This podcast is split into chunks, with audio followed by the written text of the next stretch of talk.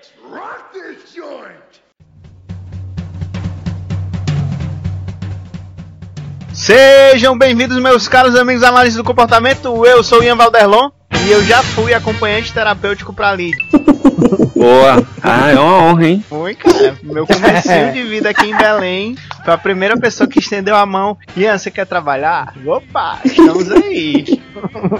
E aí, jovens, aqui é 41 Belino Neto. E como disse o Skinner em 54, a singularidade do indivíduo é incontestável na visão científica. Eita, mano. Peraí, peraí. Tô processando aqui. Mano, o Belém toda vez faz essas coisas, né, mano?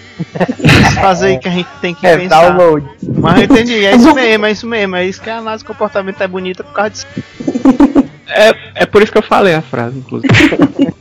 E aí galera, eu sou Adilon Duarte e é hoje que a gente vai aprender a fazer a técnica ABA. É. mas, Fica mas, melhor. essa, mas essa é bem, bem específica, né? Bem da cara mesmo, né? Tô ligado. Eu já ouvi mesmo. Então, pessoal, você que não entendeu o que o Odilon quis dizer, por favor, escute esse episódio pra você não, cometer o pior é você que. Pra você que acha certo o que o Odilon falou, É, Isso, escute pra- esse episódio. Por não, favor. não, não saia daí, não mude de canal. Eu sou a Lid Queiroz e minha frase é Imagine all the people sharing all the world. All the people. Olha lá, o back, o back. Sharing all the world. Aê, vai chegando em alto nível, né? Se for que é, é inspirado pelo, pelos besouros lá da, da Inglaterra, só chega E com ele coisa cadê boa. aquelas rádios, né? I- É. Imagine. Tradução simultânea. dessa- Ai, na rádio, dando liga. mundo. passa a letra Ah. original, aí o, o radialista traduz, né? Naquele intervalo. Gente, não, vocês estão falando merda, eu vou falar também. Fala, fala, rasga. Esse negócio de traduzir. Na minha cidade, eu sou bem dali, né? Bem dali de Santarém. E aí, quando dava 5 horas da tarde, que era o último programa antes do horário é, é, do, da Voz do Brasil, aí começavam as músicas em inglês, românticas, né? E aí o, o radialista fazia de fulano, sei lá, né? De um menino da Serra C para fulana do Júlia Passarinho, que era o nome da escola. Tipo, o cara tava preso e mandava uma Ave Maria. Caralho. Ou então, Pesado. o taxista fulano de tal pra ciclana. Aquela menina não foi nada, foi só uma noite. podre, podre. Imaginar que existia, que existiu isso na humanidade, né? Não, existiu, existe. Existe. Até isso, quando eu vou a Santarém, eu faço questão de ouvir. Na era Google ainda existe. Rapaz. Toda, olha, toda terça, olha, aliás, toda quinta-feira, agora não lembro. Eu voltando lá de Quixadá, na estrada, o, era o horário lá, o- no, ca, no carro do motorista que eu ia, pra tradução. I love you, eu te amo. Eu amo. Muito. Muito bem, hoje a gente vai falar aqui no Aceracast sobre o transtorno do espectro autista, ou autismo, né? Como a gente costuma falar também. Vamos ver aí o que, que a equipe do Aceracast, junto com a Lid Queiroz, vai falar sobre autismo aqui no Aceracast. Solta a vinheta aí, Catito.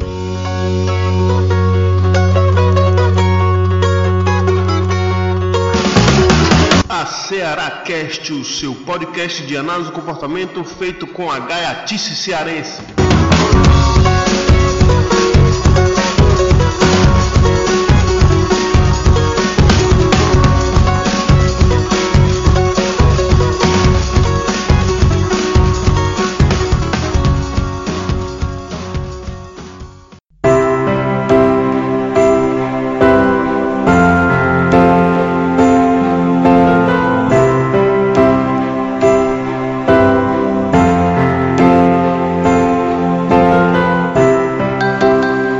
Hoje aqui no Aceracast a gente está com a Lid Queiroz, que é graduada em psicologia pela PUC de Belo Horizonte. Que surpresa pra gente, né? Mestre e doutora em teoria e pesquisa do comportamento pela UFPA. Ela foi professora de análise de comportamento lá em Santarém, no Pará, no IESPES e no FIT, é, tendo sido coordenadora do curso de psicologia lá.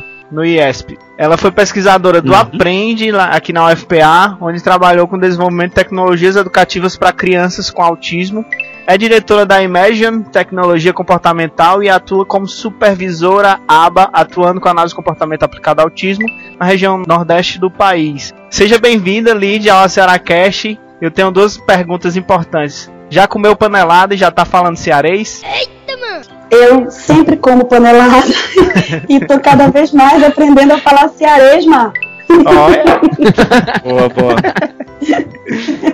Ei, Ian, tu esqueceu o outro título da Lidiane. Ela também é a primeira dama da BPMC. Olha aí, olha aí. Presença uhum. ilustre aqui no programa. Recatada do lá também.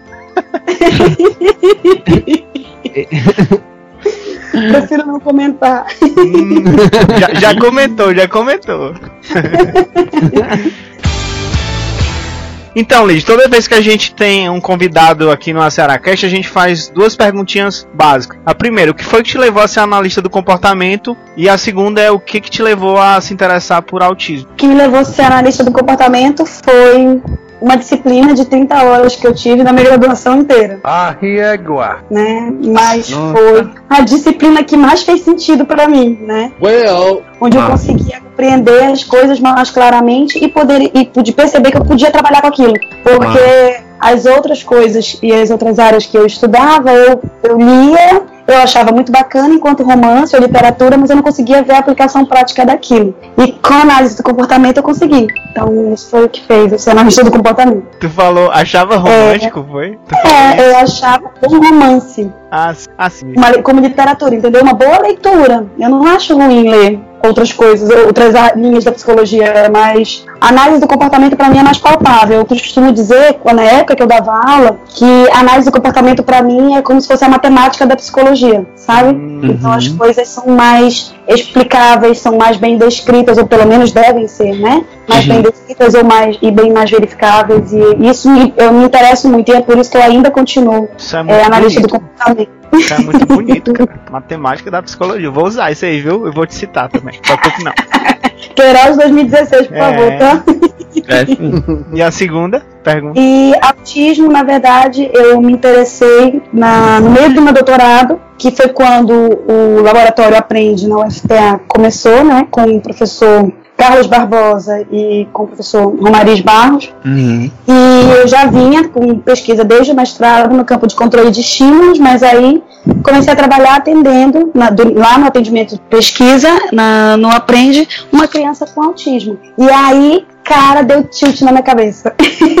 Porque eu tinha saído de, de Santarém, né, da, da, de toda a minha trajetória como professora, tinha conseguido ser coordenadora de curso, era responsável pelo laboratório de processos psicológicos básicos, achava o máximo tudo aquilo, que estava convicta de ser professora de federal. Uhum. E aí, quando eu comecei a atender é, é, criança com autismo, aquilo me fascinou. Me fascinou porque é difícil pra caramba, porque a gente tem que mexer, com, com, manipular muitas variáveis, a gente tem que manejar o ambiente de, de formas muito é, específicas e ao mesmo tempo parcimoniosas. E é fascinante trabalhar com criança também, né? E isso acabou mexendo com o que eu tinha de objetivo, assim, em relação à minha carreira. E eu mudei, não quero mais fazer concurso, não quero mais ser professora de faculdade, a não ser como convidado, aulas curtas, módulos pequenos, mas professora regular, não. É minha praia, é o... Eu acho que esse podcast vai ser tão inspirador quanto uma música do John Lennon. É. Lid, deixa eu perguntar, para trabalhar com, com crianças autistas, tem que gostar de criança, como dizem? Sim, tem que gostar de criança. Tem que gostar de criança, tem que gostar de gente, né? Porque você, uhum. quando trabalha com crianças com autismo, você não trabalha só com a criança. Na verdade, pode ser que você, a menor parte do que você trabalhe seja com a criança, né? Uhum. Mas vai ser com a família, com os outros terapeutas, com a escola, com a sua equipe de trabalho. Então, tem muito mais coisa, muito mais gente envolvida nesse, nesse processo do que a criança em si, mas é fundamental quando você gosta de criança, porque fica mais leve para você e para ela, né?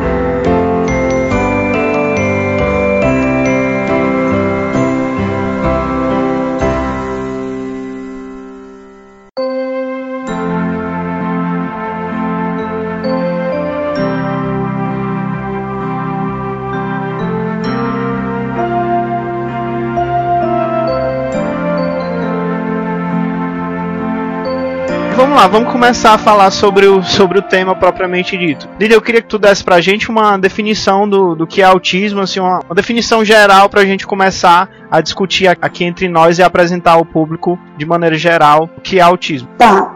É, a definição mais moderna, né, a mais atual, é, a partir do DSM-5, em relação ao que é autismo, tem a ver com é um transtorno né, severo do neurodesenvolvimento que acaba prejudicando a habilidade do indivíduo de se comunicar e de, de interagir com outras pessoas. Tem no DSM-5, se você for olhar mesmo direitinho, eles relacionam como um tripé. Então, é, dificuldade de comunicação, dificuldade de interação social e comportamentos, interesses restritos e comportamentos repetitivos. Mas eu tenho lido uns estudos mais atuais e assistido algumas palestras onde já se fala não mais num tripé, mas nessa comunicação social e nesses repertórios inapropriados e estereotipados, sabe? Não existe, então, essa separação entre comunicação e socialização, mas essa comunicação social, então, fundiu essas duas coisas.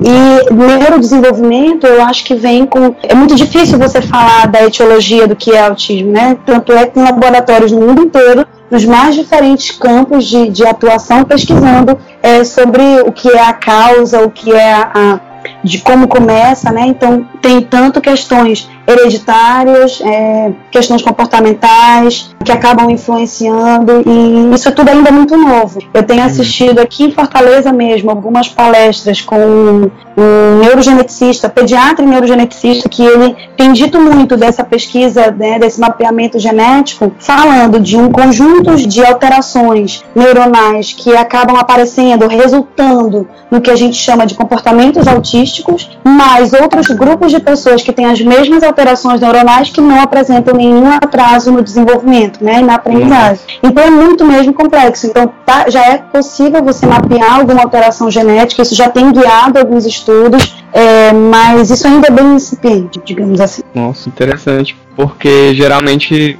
nos estudos de neurociência, quando a galera identifica alguma área que está relacionada a algum tipo de comportamento e aquela área do cérebro é lesada, geralmente aquele comportamento ele não, passa a não ocorrer muito. Mas aí tem a história da neuroplasticidade, né? É, é inclusive eu ouvi numa palestra é, eu acho que deve ter uns dois anos, na UFPA com o Thomas Rigby, ele dizendo que assim, atualmente, ele disse duas coisas que me marcaram muito, né? Nesse, foi, uma foi uma semana de curso, na verdade, com ele, e, mas ele falou duas coisas que me marcaram muito. Uma delas é que autismo é um termo guarda-chuva, então, atualmente tem muita coisa que está se abarcando ali dentro, né? É, considerando, considerando ou não que é autismo de fato, que a gente pode é, é, de maneira diagnóstica é, nome, denominar como autismo. E a outra coisa que ele falou é que é muito difícil e parece um caminho sem volta, um pântano, você tentar delimitar graus de autismo, se é severo,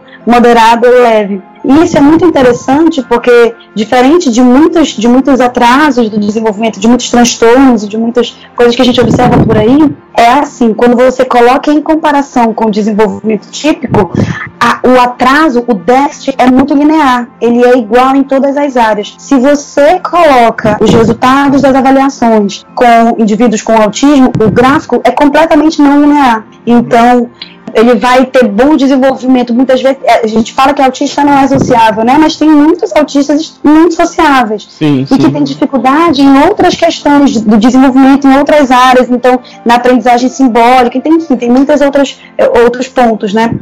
Tem algumas, alguns transtornos sensoriais e tudo mais. E aí isso entra no porquê que é do espectro autista, né? Uhum. Porque é possível que eles sejam tão diferentes entre si e tendo o mesmo diagnóstico, dois indivíduos com autismo, que você não reconhece como sendo de um mesmo CID, né? De um mesmo número.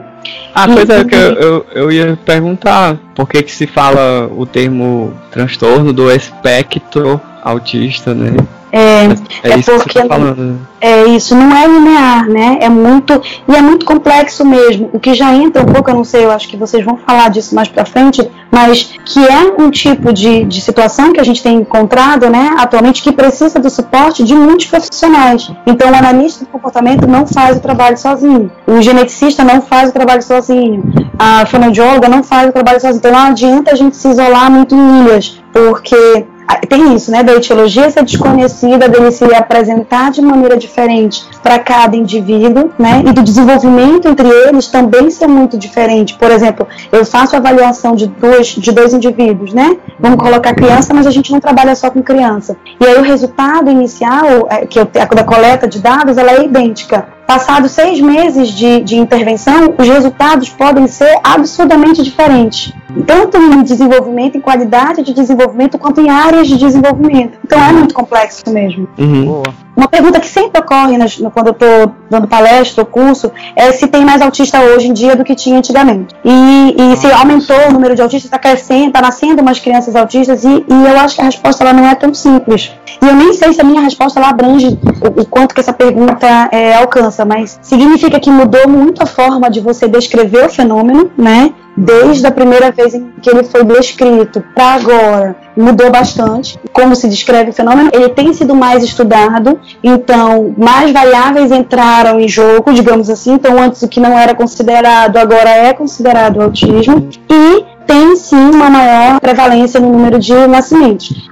Não só nisso, mas também gênero, né? Mais meninos são diagnosticados com autismo do que meninas. Inclusive, esse é o motivo da cor ser azul, né? Que simboliza autismo. Hum. O diagnóstico ele não é dado pela gente, sabe? O diagnóstico, via de regra, é dado pelo médico. A gente reúne vários laudos multiprofissionais e o médico, o pediatra, via de regra, ou o clínico, é quem dá, porque o diagnóstico ele precisa de um número, né? Precisa de um CID.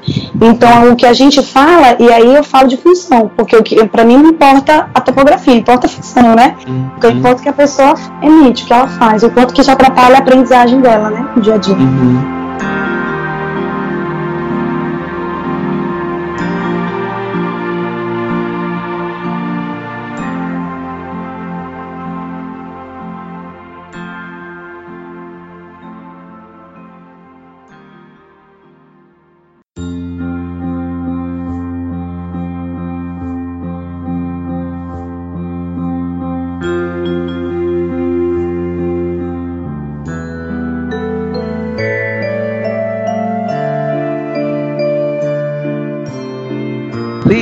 Explica pra gente como é que o analista do comportamento vê a intervenção ao autismo. Tá, eu acho que a primeira coisa é assim, né? A gente tem que ver que essa família, ela recebeu o diagnóstico, né? Via de regra, ainda bem, né? Isso é uma coisa boa do, das pesquisas científicas e dos laboratórios e da divulgação científica que hoje em dia pessoas é, cada vez mais cedo tem buscado intervenção, tem buscado diagnósticos, tem, tem pressionado médicos, né, para não ficar com essa coisa que ainda existe do deixa disso, isso é o tempo dele, é porque você é mãe velha, você é uma criança super protegida. Então as famílias têm pressionado muito os médicos e os médicos também têm pressionado os profissionais de outras áreas e eu acho que essa pressão ela é positiva, ela é saudável no sentido da gente de maneira mais cada vez mais precoce conseguir diagnosticar é, o TEA, né, que é o transtorno do espectro autista. E aí uhum. quando essa família sai de uma orientação de um bom pediatra, né, vamos dizer assim, ele via de regra tem indicado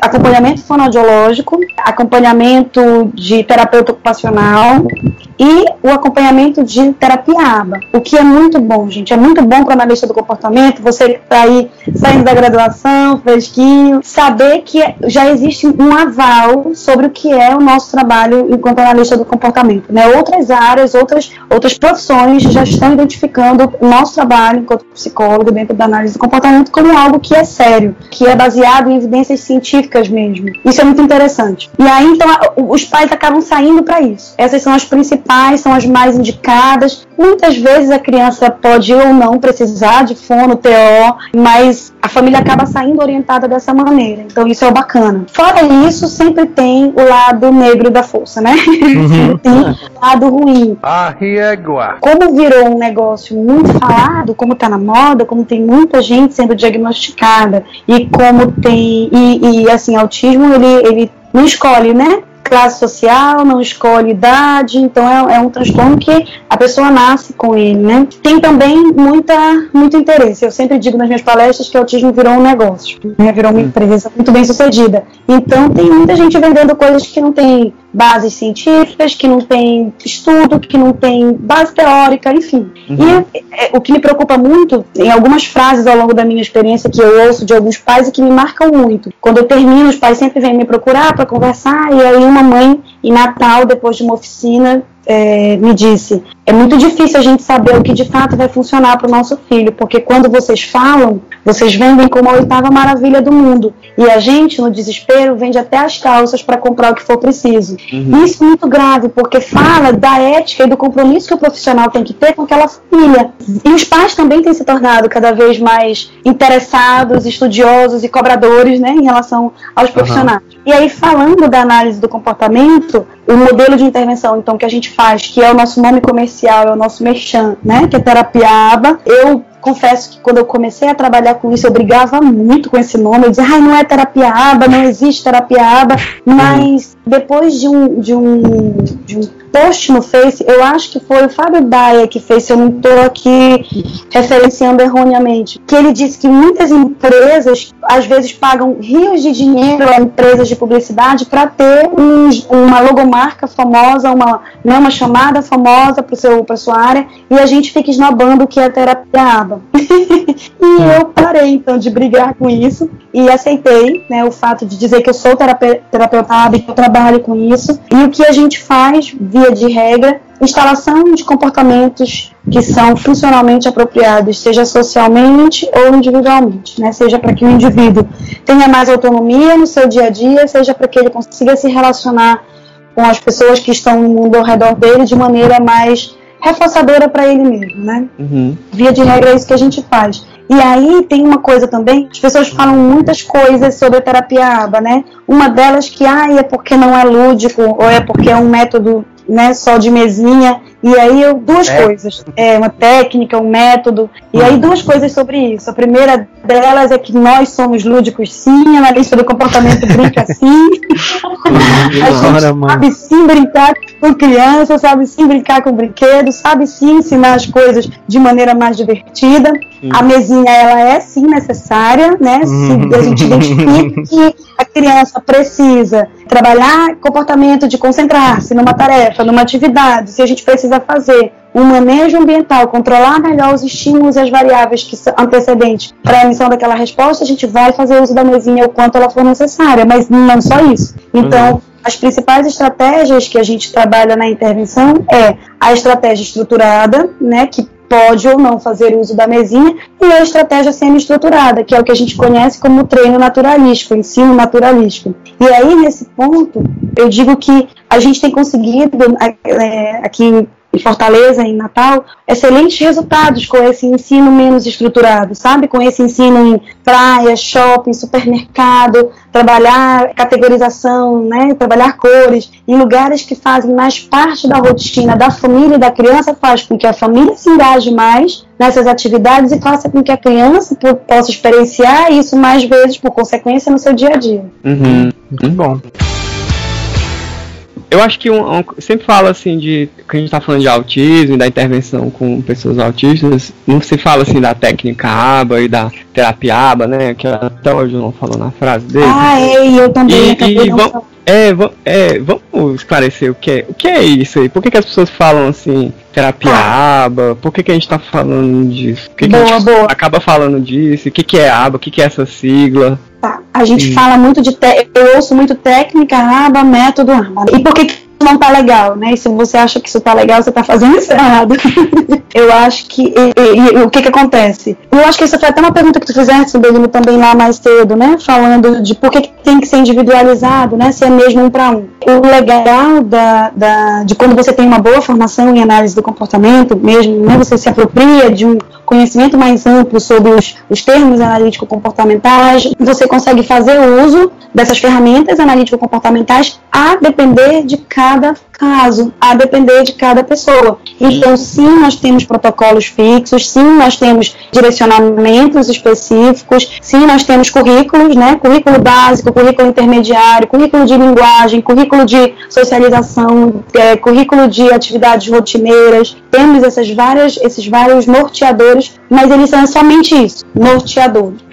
Goddamn right. Então, ah. quando eu faço uma avaliação, eu posso construir um modelo de, de ensino para ti que vai ser completamente ou, ou pouco diferente, digamos assim, do que eu construí para o Odilon. Então, o analista do comportamento, que deve ser o profissional responsável por, por conduzir essa intervenção é, ABA, né, esse modelo de terapia ABA, ele vai fazer uso das várias ferramentas que a ciência dispõe. E isso é tecnologia, né? É quando a gente pega conhecimentos que foram adquiridos e aprimorados nos laboratórios e nos campos experimentais, fazemos uso disso para benefício da sociedade. Esse é o conceito uhum. de tecnologia. E é por isso que a gente trabalha com tecnologia comportamental. Então não significa que eu vou colocar um tablet, um telefone, né, uma TV, um ar-condicionado na hora da terapia. Significa que manejo de, de contingências, manejo e, e, técnicas que a gente acaba aplicando são tecnologias aplicadas na intervenção. Por isso não é legal falar método, porque método é um. Né? A gente trabalha com milhares de métodos. Então, um modelo interventivo. ABA, o que, que, é a ABA? Né? A ABA é uma sigla né, uma, de um, do termo em inglês que é Applied Behavior Analysis, que em português é análise do comportamento aplicada, ou análise aplicada do comportamento. Sim. Então, só que ficava meio estranho e a gente gosta de pegar essas palavras em inglês e trazer para o nosso dia a dia, né? E aí é. ficou é. terapia ABA. É isso. Uhum. E é. você vê que apesar de ter todas essas ferramentas e esses direcionamentos, né, ainda assim é algo muito individualizado para cada um dos pacientes, né? Cada paciente segue um, digamos, um roteiro completamente diferente de outro, apesar de ter essas ferramentas que são, digamos, padronizadas, né? Não sei se a padronizadas é, porque... e, e, a gente precisa disso. Isso é ciência, Odilon. Yes, science! É, eu não posso partir da minha cabeça, aí deu certo comigo, deu certo com meu vizinho, deu certo com a Laura. Não, cara, não deu certo com a Laura. Tem muito laboratório experimental produzindo dados, né, desde 87, que quando foi quando o Lovage publicou, né, um estudo do EIB, falando das 40 horas de aplicação semanal, de lá para cá, laboratórios no mundo todo, no campo experimental, no campo aplicado, e modificando essa teoria, vem trabalhando, produzindo dados sólidos. Então, quando eu tenho esses norteadores, eu estou falando disso, né? Eu estou olhando sobre ombros de gigantes, né? Assim o, o, o ditado, então não é da minha cabeça assim que eu estou tirando as coisas, né? Uhum. Isso eu acho que é, eu, eu bato muito nessa tecla quando eu converso com outros profissionais, quando eu estou falando com a família, eu falo, olha, isso que eu estou fazendo, eu posso te, te trazer um artigo, eu posso te trazer um livro, eu posso te citar um autor, um pesquisador, eu posso mostrar a replicação disso. E eu acho que isso, esse negócio de um estudo de caso e nada, para mim, não sei, parece a mesma coisa. Me corrijam se eu estiver errado. Sim, você está falando de abordagem, tudo que trabalham baseado em anedotas, né? O, o fulano de tal trabalhou um caso assim, e aí ele relata que deu tudo certo, que foi assim assado, né? E tem uma coisa mais grave do que isso. Acho que mais do que outros profissionais, sabe, o que tem me preocupado, na verdade, atualmente, é assim: parte boa do movimento, tudo tem a parte boa e a parte ruim, né? A parte uhum. boa do movimento dos pais se organizarem enquanto grupo, se organizarem enquanto é, unidade, enquanto coletivo, digamos assim, para as famílias de lutarem pelos seus direitos desses indivíduos, é bacana porque tem tido muita conquista no campo do setor público, do setor privado, né? Tem mudado a postura de muitos profissionais, de muitas famílias em inserção desses indivíduos na sociedade que antes ficavam muito em casa, escondidos, mas também também tem acontecido muito de funciona com meu filho, né? Eu tirei a água mineral dele e deu certo. e ele começou a falar duas horas depois. Ele começou a fazer tal tratamento com a areia da Praia do Futuro e deu super certo. Eita, mano! Né? E aí as pessoas começam a fazer. Então, os pais, no, no, no afã de, de oferecer o melhor para o seu filho, acabam oferecendo muitas possibilidades terapêuticas ao mesmo tempo que a gente percebe uma criança cansada, uma família cansada, emocional e financeiramente falando, com resultados pouco palpáveis. Uhum. Então, é, é muito. Eu, eu, tenho feito um trabalho aqui no Nordeste de conscientização muito importante, muito significativo com essas famílias, no sentido de você contratou um profissional, peça as o referencial desse profissional, peça as uhum. credenciais dele, investigue. Eu digo para as famílias que me contratam ou que me ligam perguntando sobre o serviço, você pode não gostar do meu serviço, me troque, mas não mude na terapia ABA, né? A análise do comportamento tem embasamento científico. Uhum. Eu posso não estar tá fazendo um trabalho legal enquanto profissional, procure outro profissional dentro da análise do comportamento. Confio no que eu estou dizendo, ao mesmo tempo desconfiando. Porque a gente é ser humano, né? A gente é passível de erro. Então as pessoas têm que estar mais responsáveis também por essa intervenção do seu filho. Sim. Se bem que no seu caso eu não tenho dúvidas da, da qualidade. aquele dinheirinho ali, viu?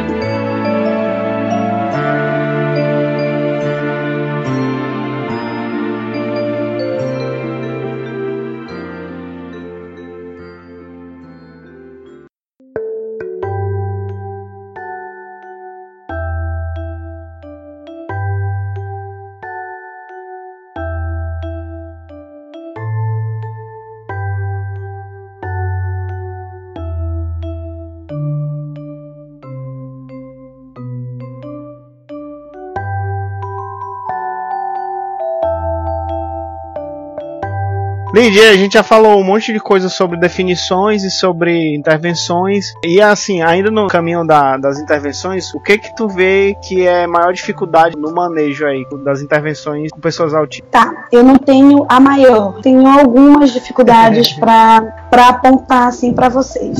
Aí eu vou falar especificamente da minha experiência, né, enquanto analista do comportamento, trabalhando com autismo. Então, uma dificuldade a adesão do grupo, né, é a adesão familiar. Então, o quanto que a família se engaja no, no, nos repertórios de generalização, né? O quanto que eles estão trabalhando com a gente, não contra a gente. A outra dificuldade é a gente conseguir colocar em prática esse trabalho interdisciplinar fluido, conseguir conversar com outras áreas e com outros profissionais sem que isso dê choque ou amedronte ou milindre um ou outro profissional é uma dificuldade. E a gente não pode esquecer também da dificuldade financeira.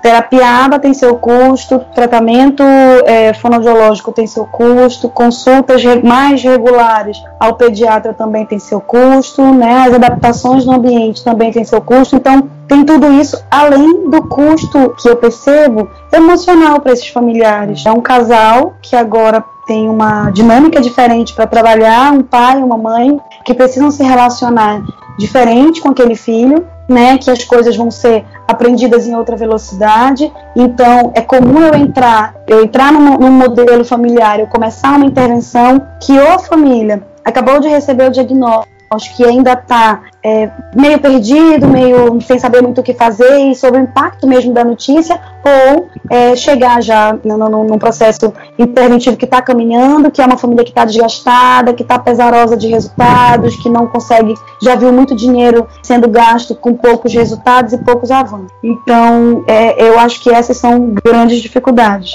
Porém, entretanto, todavia, né, é, a terapia ABA como fala o Bayerhofer e Weasley lá, né, no primeiro artigo deles em 68, quando uma terapia é, ela é, é, bem feita, quando a análise do comportamento é aplicada, ela é realizada de maneira adequada, os resultados aparecerão. A gente consegue fazer de maneira adequada aquela intervenção é, de maneira é, com registro de dados, com coleta, com análise, com evolução gradual. Eu sei que isso não está sendo, não foi falado lá no, nesse artigo, mas eu estou dizendo das ferramentas que nos dão segurança de que os resultados vão aparecer. Então, quando eu converso com as, as famílias que se aproximam de mim, eu digo, olha, essas coisas a gente vai mudar sim, isso dá para mexer. Essa evolução aqui, ela é mais rápida, quanto mais você colaborar comigo, mais fácil é. E é fundamental, né, um analista do comportamento que consiga fazer uma evolução de, de complexidade fluida.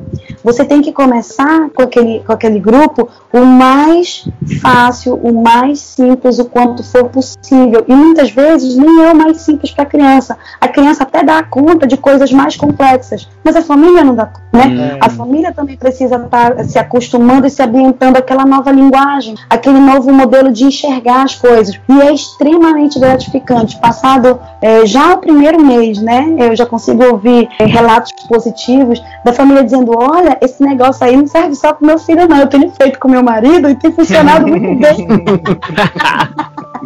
Olha, esse negócio do reforço é ótimo.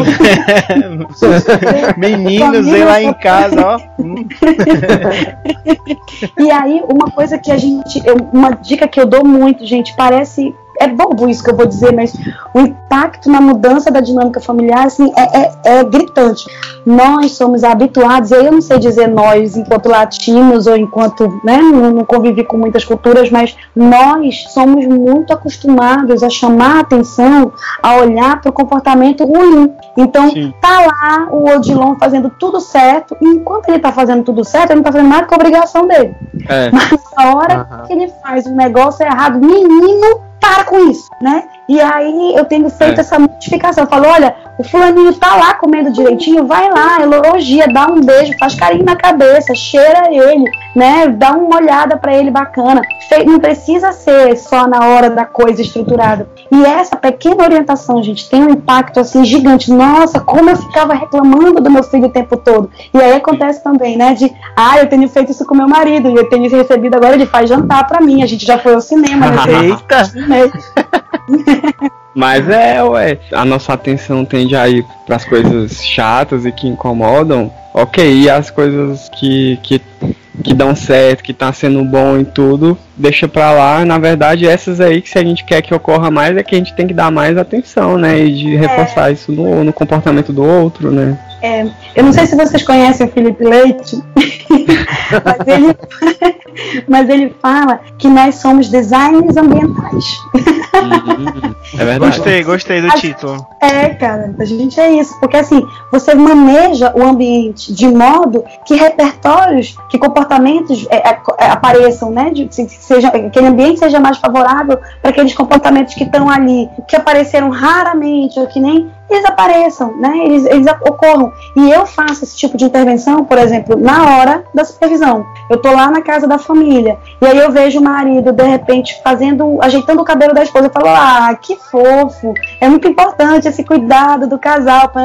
E pronto, e eles, aquilo chama a atenção e eles começam a, a, a, se olhar mais porque desgasta a relação, minha gente. É muito desgastante, né? Como é? E esse cuidado com o outro é muito, muito, é fundamental. Como é o nome aí? Eu vou botar esse nome no meu cartão. Como é o nome? Designer ambiental. Designer ambiental. Pessoal, você é arqui arquiteto? Arquiteto. Decorador? Não, meu filho, Gente, não é assim. Eu vou, eu vou citar o Arte é, 2016. Ser analista do comportamento é bom demais.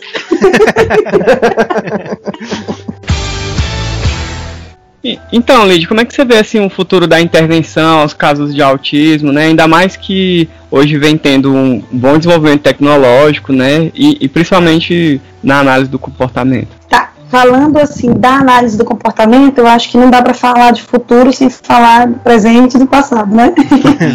Aqui no Nordeste, eu percebo, né, dentro da, da, da minha atuação e do, dos profissionais que trabalham comigo, que a gente precisa estudar bastante, né? A gente precisa se apropriar bastante de, dos termos e dos temas, tanto básicos quanto avançados. É, a gente precisa entender o histórico de intervenção dos Estados Unidos, porque é esse o modelo que a gente usa, que nos guia, né? É o modelo é, americano e do, de como que eles estão agora, dos estudos, por exemplo, tem esse estudo que eu falei para vocês, do Lovares, né, de, de 40 horas, mas tem outros estudos mais recentes que contestam essas 40 horas e que falam de 15 a 20 horas semanais. Então isso é uma polêmica entre os analistas do comportamento, no número de horas adequadas para serem, é, o quão intensivo deve ser o tratamento, a intervenção intensiva, né? Uhum.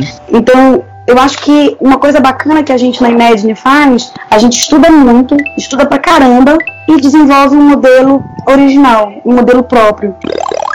Então, a gente lê os manuais, lê os, os, os grandes pesquisadores e adequa a nossa realidade. Porque não adianta eu dizer, olha, só vai para aquela família, só vai funcionar se forem 40 horas. Ok, eu não vou fazer. Então eu não vou começar. E aí eu é, vejo. E não é bem assim, né? Não, não é bem assim. A gente consegue resultados decentes com 15 horas semanais, com 20 horas semanais. Então, eu vejo que tem muita gente interessada em trabalhar com isso. Eu acho que o autismo, para análise do comportamento, trouxe assim um campo imenso de possibilidades. Então, pessoas que se sentem encorajadas a trabalhar com autismo percebem que as técnicas, os modelos e as ferramentas que eles aprendem não servem apenas para trabalhar com indivíduos com TEA, mas uhum. para trabalhar com indivíduos de um modo geral, pessoas, né, que se comportam pessoas vivas. Well. Então, eu acho que tem muita tecnologia sendo desenvolvida, tem muita gente nova, é, é, interessada, dando gás, trabalhando, fazendo diferente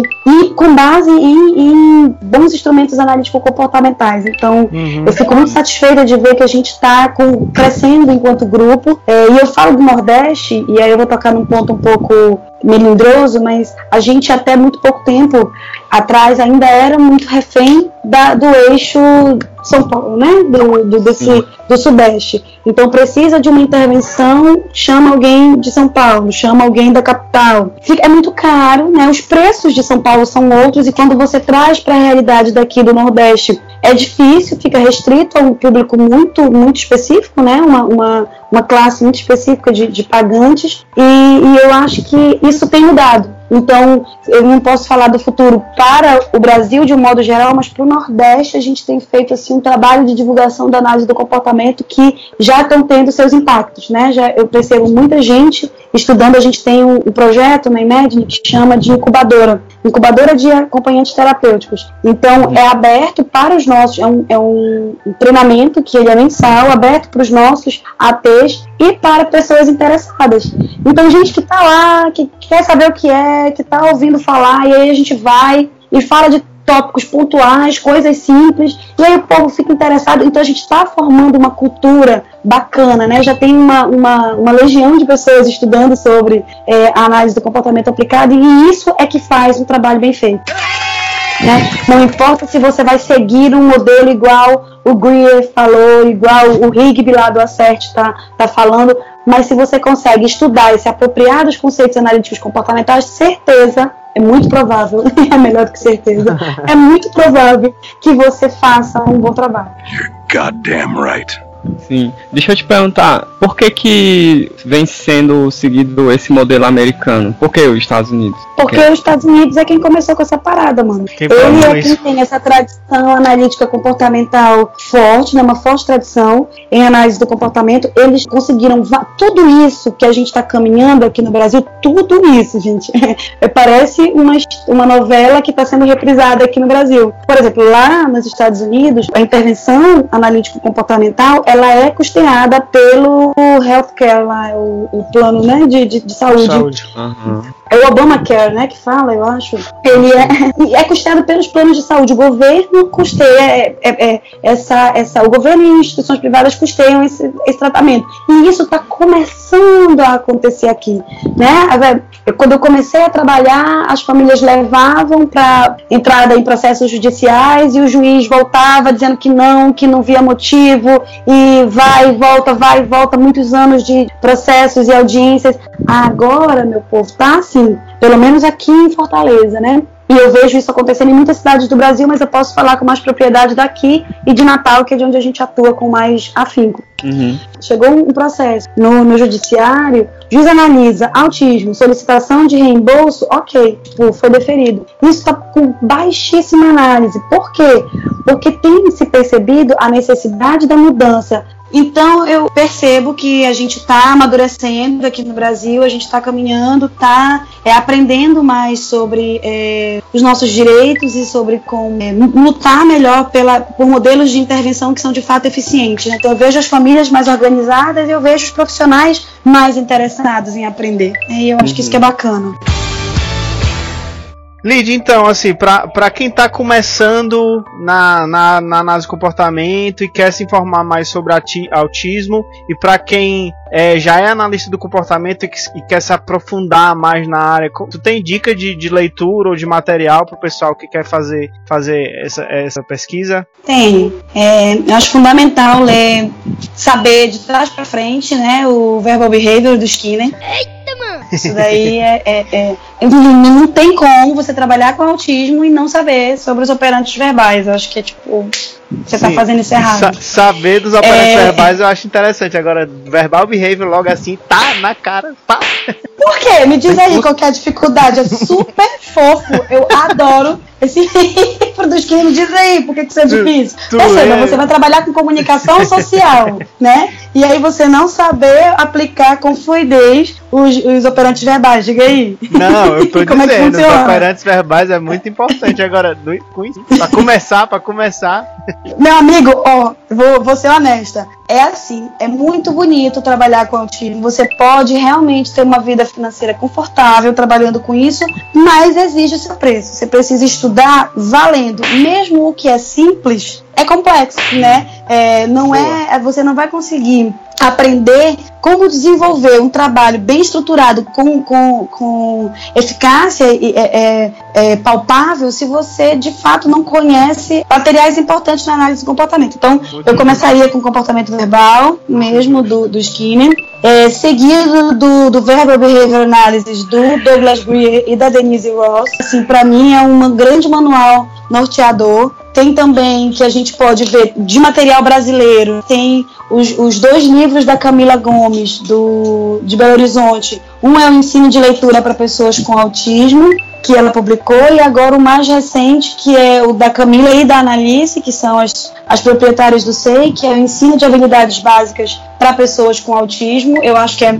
é também muito, muito fundamental da, de, de você saber. Tem agora um, um, manual muito bacana que a gente tem estudado bastante, né, analistas do comportamento já em níveis mais avançados, que é o Behavior, Applied Behavior Analysis do Cooper e, e colaboradores. Né? São três, é o Cooper, o Aaron e o Ewart é o conhecido como livro branco.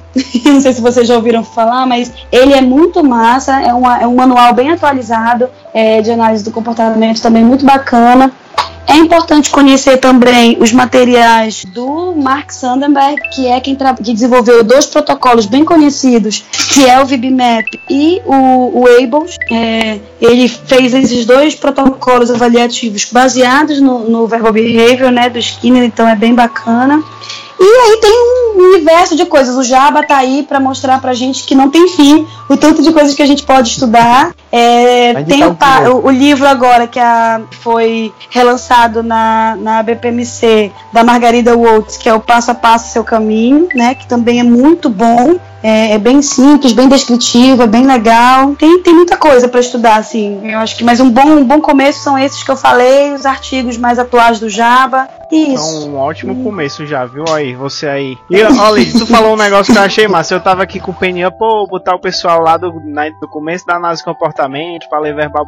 Tem que ler mesmo, rapaz. Tem que, tem que botar as caras se quer ser bom profissional. Tem que ler mesmo, tem que estudar. Exatamente. Peninha. Só tem um jeito de você fazer o seu trabalho direito. Se você estuda, né? Se você estuda, Isso se você mesmo. estuda. Não adianta, ai, porque eu tô inseguro, eu não sei o que fazer. Meu filho vai estudar. Sim, vai estudar. A vida não é fácil, né? A gente não consegue. Quem dera que eu tivesse nascido herdeira. Opa! Eu só tenho o né? sobrenome Queiroz, né? E por acaso o nome do meu pai é Edson Queiroz. E aí, é só, o, é o Edson Queiroz de Santarém, eu acho que não é tão rico como o de Fortaleza, não, meu. Meu filho, vamos tirar o eu acho que não é rico, entendeu? Nada de nem é tão rico. Pronto, é isso. Fica, fica tudo é. certo. Mas é isso. Eu, eu, isso é uma coisa que eu bato muito com os estagiários, né, da, da IMED. Meu amigo, é estudar, estudar, estudar e estudar. Eu me vejo muitas vezes tendo que retomar o básico. Ai, porque eu não sei o que fazer quando a criança não sei o que é inapropriada. Eu, vamos lá. Vamos fazer análise funcional, vamos entender de reforçador. Uma coisa que é muito importante, gente, eu queria deixar esse recado. Tem um amigo, não sei se vocês conhecem esse professor da Univale, é o Christian Vick. Conheço e ele diz o seguinte... Olha, nunca vi, mas eu conheço demais, né? que eu ele é sensacional, assim, meu, eu sou padawanzinho dele. Ele, ele disse que se você for procurar um dicionário behaviorês, né, o que é reforço, vai ter do lado uma foto do, M, do MMs, de tanto que a gente considera reforço como coisa, né, e não como função. Tipo, ah, essa, essa coisa funciona como reforço né, para um é. determinado período para esse comportamento. Se não tá funcionando mais, não é reforço, cara, vamos mudar. Isso, é isso mesmo, é. pode crer. É um negócio muito importante que às vezes a gente não atenta para. Né? É.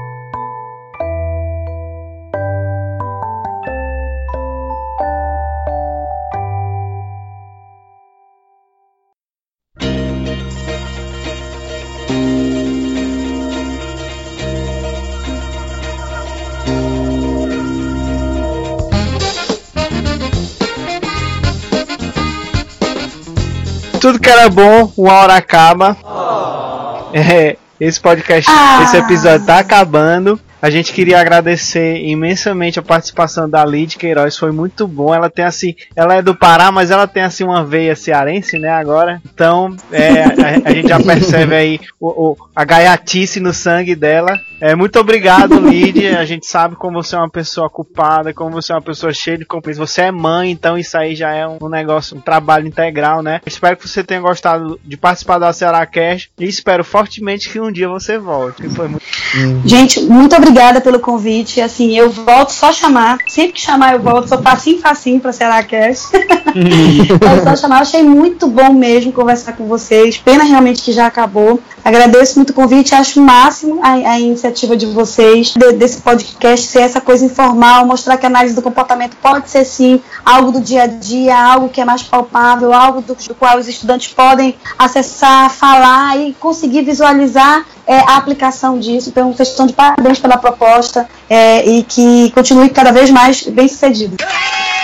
Lidiane, a gente estava aqui falando da Imagine e tudo, mencionando mas o que, que eu faço se eu quiser saber mais sobre o seu trabalho e sobre o que é a Imagine Tecnologia Comportamental? Como é que eu faço? A gente tem uma página no Face, né, que você pode procurar para saber mais informações. Tem o um link aí para quem quiser acessar. você pode chegar junto também, né? Falar com a gente nos nossos telefones, no WhatsApp. O Odilon trabalha com a gente no Imagine, então vocês também podem procurar. É, pode me procurar também. O Odilon está trabalhando mais para que eu possa trabalhar menos e poder atender mais. Olha. tu sabia disso, Adilão? Tu sabia ou tô sabendo agora? Eu, eu, senti, eu senti, eu senti. É, nós temos dois níveis de, de, aprimoramento. Então, a gente tem um aprimoramento, né? A formação que é a incubadora de ATs, que é para o pessoal que está na graduação, que está querendo conhecer a base do que é essa ciência aplicada, como é que se faz análise do comportamento, por que, que não existe esse negócio de análise do comportamento aplicada sem registro de dados, sem tabulação, sem análise. Então, a gente bate muito nessa tecla. Só chegar junto, é aberto. É, e tem também para psicólogos aí, né? Recém-formados, com esse pezinho na análise do comportamento, interessado em conhecer tópicos avançados em análise do comportamento, toda sexta-feira a gente tem é, na, na, no escritório da Imagine um módulo de. de um, são, são quatro encontros, né? Os módulos eles, eles são de quatro encontros, discutindo tópicos é, avançados em análise do comportamento. É assim. Uhum. Massa, parabéns. Obrigada. Ah, morrendo de vontade de voltar para Fortaleza agora. Volta! Pode ver. Vem viver outra vez. Eu vou voltar, eu, eu espero que eu volte um dia. Olha, eu tô contigo, viu? É, né? Isso daí foi do Pará, hein? olha, não, não diga esse negócio de eu espero voltar, não. Eu conto com você, viu? Eu conto com que você. Bom, que bom. Ai de ti. Odilon, temos comentários do episódio passado sobre ah, o encontro da BPMC? Temos sim, dois, mais especificamente. Um deles foi do Wendell Rogério, que comentou: Genial essa capa. Vocês são pessoas, abre aspas, criativas. KKKKKK. Só um mesmo. Eu mesmo. gostei de ter colocado aspas eh, na criativa, viu? Significa que ele ouviu o nosso episódio sobre, sobre criatividade. criatividade. Pois é. tem mais? Tem mais? É o nosso episódio que é o número. Nosso episódio que é o número. Não sei, bicho. Esquece. É, tá aí, ó, tá aí a dica, viu? Ó, quem quiser saber por que, que essa criatividade tá entre aspas, busca o nosso episódio de criatividade. Vamos lá. Ah, tem mais? Opa, tem mais um. Amanda Brandão comentou: Escutei, muito bom. Saudade desse evento e dessa cidade. Oh, rapaz. Mas o sentimento maior é de quem não foi, eu acho. eu ia falar, né? Nem eu, nem tu, né? Não, os dois aqui. pois é. Muito obrigado aí ao, ao Wendel e muito obrigado à Amanda. E só lembrando que você, você que está ouvindo esse podcast, vá lá na nossa fanpage do Facebook, curta a nossa fanpage, porque de vez em quando a gente solta os memes. Os nossos episódios são publicados lá. Se você escuta podcast no celular, lá tem o nosso feed para você adicionar ao, seu aplicativo e ouvir sempre que a gente lançar episódios novos. É, e vá lá, comente, mande recado, converse com a gente, diga se gostou, diga se a gente falou alguma coisa errada, alguma besteira, ou, ou dê sugestões de episódios, enfim. Você pode falar com a gente sempre que possível. E você também pode indicar para amigos, é, se você gosta do nosso conteúdo, gosta do que a gente faz aqui, acha interessante, divulgue aí com seus colegas é, para a gente disseminar a palavra da análise comportamento, né? Mundo afora. É, hum. Muito obrigado a todo mundo que participou, obrigado a vocês que ouviram e a gente se ouve no próximo a Ceará Cast.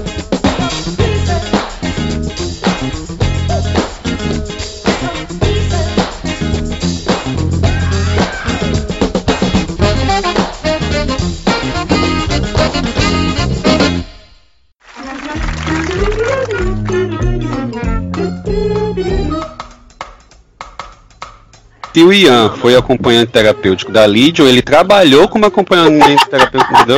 Eu falei, eu, eu falei pra Legion. Eu falei pra, pra Legion. Vou fechar aqui e a gente vai pro próximo. Tô dando, dando corte Vamos psicanalítico, lá. né? Mas no meio da risada. Oh, eu acho que foi bom demais pra Dedel. Eu vou fechar, a gente vai te agradecer. Não, pra Dedel. pra Dedel foi bom, hein? Eu curti, eu curti. Pô, ele voltou pro final dos anos 80, começo dos 90. Nessa né? capitinha. Tá, ei, Aldilon, teu, teu, tu tá baixo. É, mas a altura dele é essa mesmo. Olha aí, rapaz. Tá aí, bicho. A pessoa tá é. morando no Ceará, ó. É o que dá. Ei. É, é, alô? Oi, alô, como vai? Tudo bem? Oi, Dilas. Ô, Dilon, fala alguma coisa aí. Alguma coisa aí. Tá vivo. Cara. tá, mas tá naquele preço. Você tem certeza tá que você está, você está no ponto certo de estar aqui? Não tá um pouquinho mal passado, não? Tá ruim? Não, mal pô. Passado? Eu não vi nada ainda. Entendendo a piada, mas uma hora eu pego. Continua. O ACRACast é um projeto de extensão do Laboratório de Análise do Comportamento, vinculado à Universidade Federal do Ceará.